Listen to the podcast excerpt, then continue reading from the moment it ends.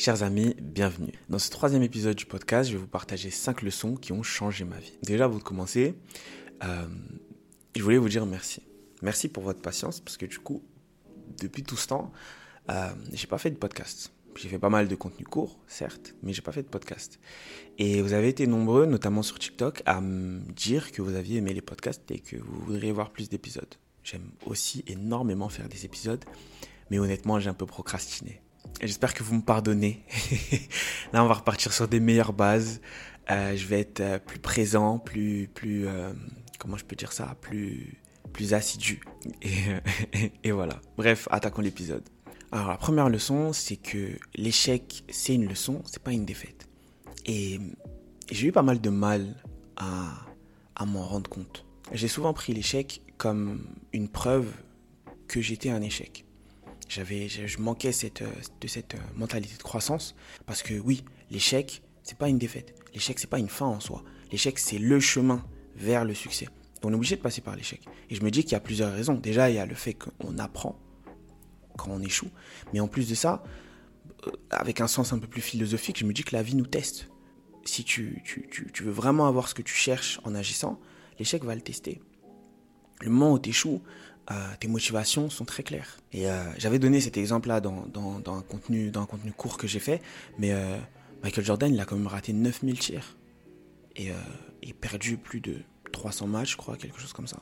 Par contre, on se souvient de Michael Jordan comme le ou l'un des plus grands basketteurs de tous les temps. Parce qu'il a fallu que quelques fois, et juste ces quelques fois où il a continué d'essayer et il a réussi, ça a été le succès.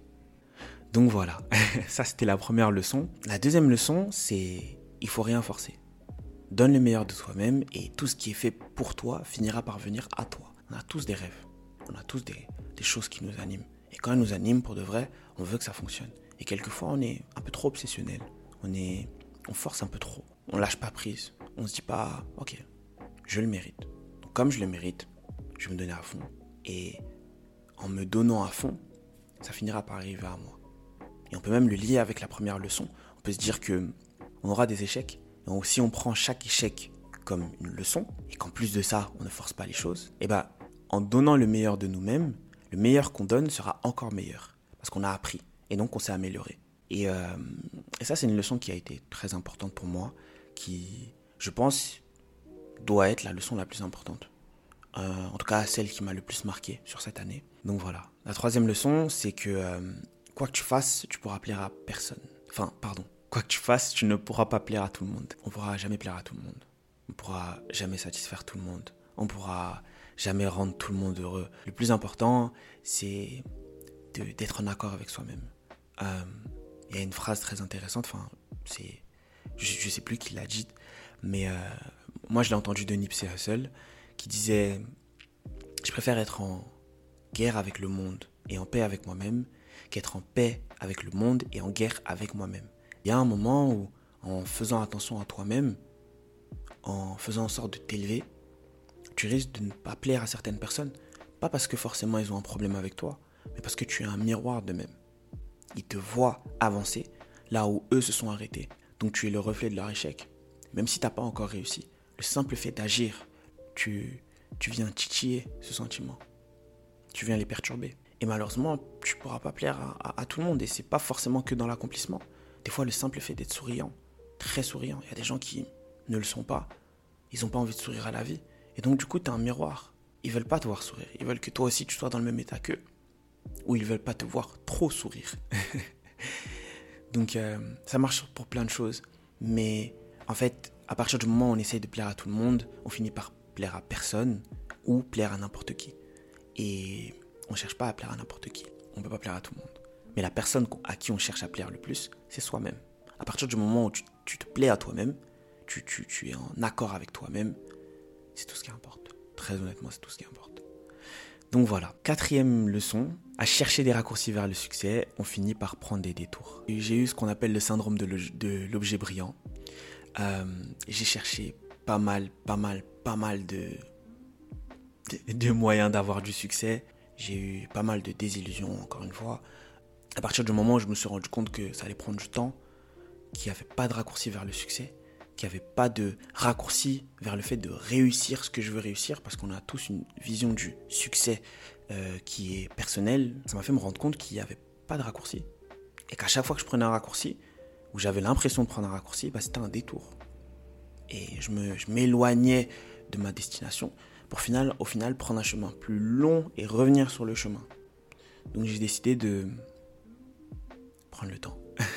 prendre le temps, pas me précipiter, faire les étapes les unes après les autres et d'apprendre en chemin. Donc, euh, donc ouais, il n'y a pas de raccourci vers le succès. Parce que quand on essaie de prendre un raccourci, généralement, on prend un détour. Ça, c'était la quatrième leçon. Pour la cinquième euh, et dernière leçon, c'est que l'un des meilleurs moyens d'être malheureux, c'est de se comparer aux autres. Parce qu'on est tous, tous victimes de ça. À l'ère des réseaux sociaux, on a l'occasion de voir tout ce que tout le monde fait. On a l'occasion de voir des gens qui ont une réussite spectaculaire. On a l'occasion de, de voir des gens qui ont accompli ce qu'on cherche à accomplir. C'est très facile.